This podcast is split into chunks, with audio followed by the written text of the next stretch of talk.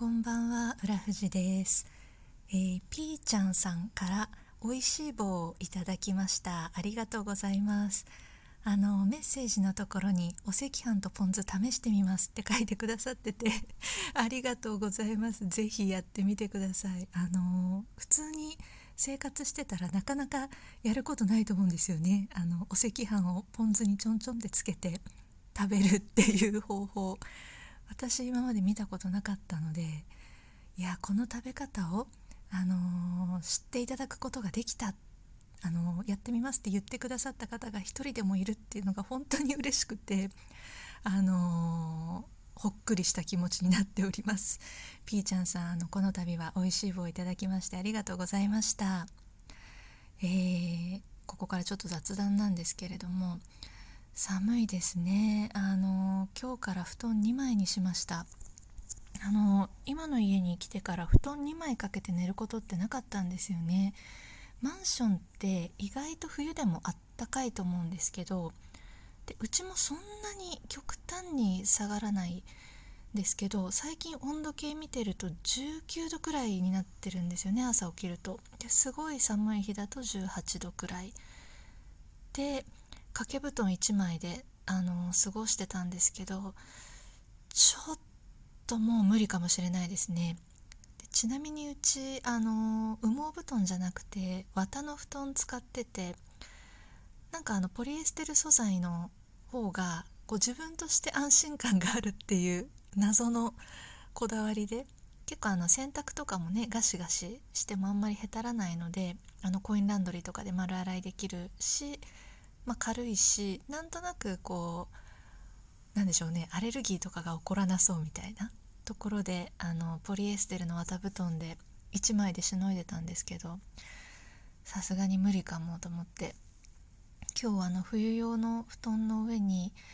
えーと、春夏に使ってた肌掛け布団同じシリーズのやつかけて今日からぬくぬく寝たいと思います。そうなんですよ。あのこの布団アマゾンで買ったやつなんですけどあの布団の老舗の西川さんってあるじゃないですか。ブランドブランドっていうかあのメーカーで。で西川さんって結構その高級なあの百貨店とかで売ってたりテレビ通販で売ってるなんか謎のペイズリー柄とかの布団のイメージ強いと思うんですけどアマゾン限定で出してるセブンデイズっていうシリーズあるのを見つけちゃって私結構あのアマゾンヘビーユーザーなんでいろんな商品探してるんですけどそうなんですよ。西川さんがアマゾン限定で出してるセブンデイズっていう布団のシリーズがすごいシンプルで柄が。シンプルでで手の届きやすい価格で結構品質もいい。これ完全に個人の主観ですけど多分レビューとかもいいんでそんなに問題ないと思うんですけど私そこの気に入っててあの冬用のあったかいあのボリューミーな布団も夏用の肌掛け布団もそこのやつ買ってるんですけどいや軽いんですよね。軽くてあったかくてあの愛用してたんですけどやっぱりね1枚じゃもう無理かもと思いました。あのここに越してきた当初は最初の1年2年かは羽毛布団使ってたんですよね。でやっぱポリエステルがいいと思ってポリにしてガンガン洗いたいタイプだったんですよねお布団を。なんであのー、今の布団にしてるんですけど去年どうしてたかを全然覚えてなくて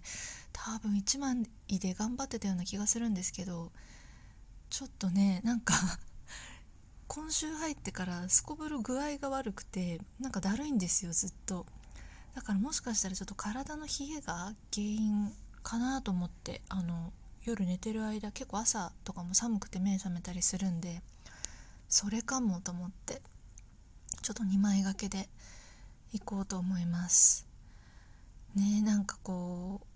うだるいと食欲もなくなって困りますよね。あのいつもはお鍋をよくフライパンで作るんですけどもう本当に体がだるくなってくるとフライパン1個でさえ洗うのがめんどくさくなって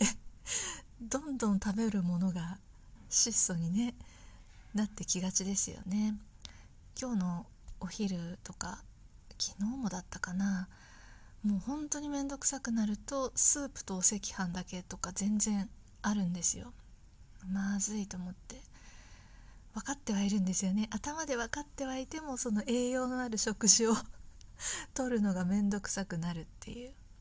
ていうかあのあれですね。気力がなくなる。そこまで作ったり買ったりする気力がなくなるっていう。まずいパターンですよね。これはまずいと思って。明日からね3連休ですのであのあんまり時間に追われたりとかビデオ会議の時間とかも気にしなくてよくなるのでちょっと明日こそはね栄養のあるものちゃんと食べたいなと思っております。はい。あの 例のトマト鍋とかあとお肉料理とかお魚料理ですよね。そういうところもしっかり食べてなんとかこのマイナス期たまに来るんですよ。体調不良が1週間2週間延々に続くみたいなのって結構あって年に何回か。あ来てるなっていうのを今 感じてますのでちょっと早めにこのマイナス期を脱出できるようにもりもり食べたいと思います。はい。それでは今日はこれで失礼いたします。浦富士でした。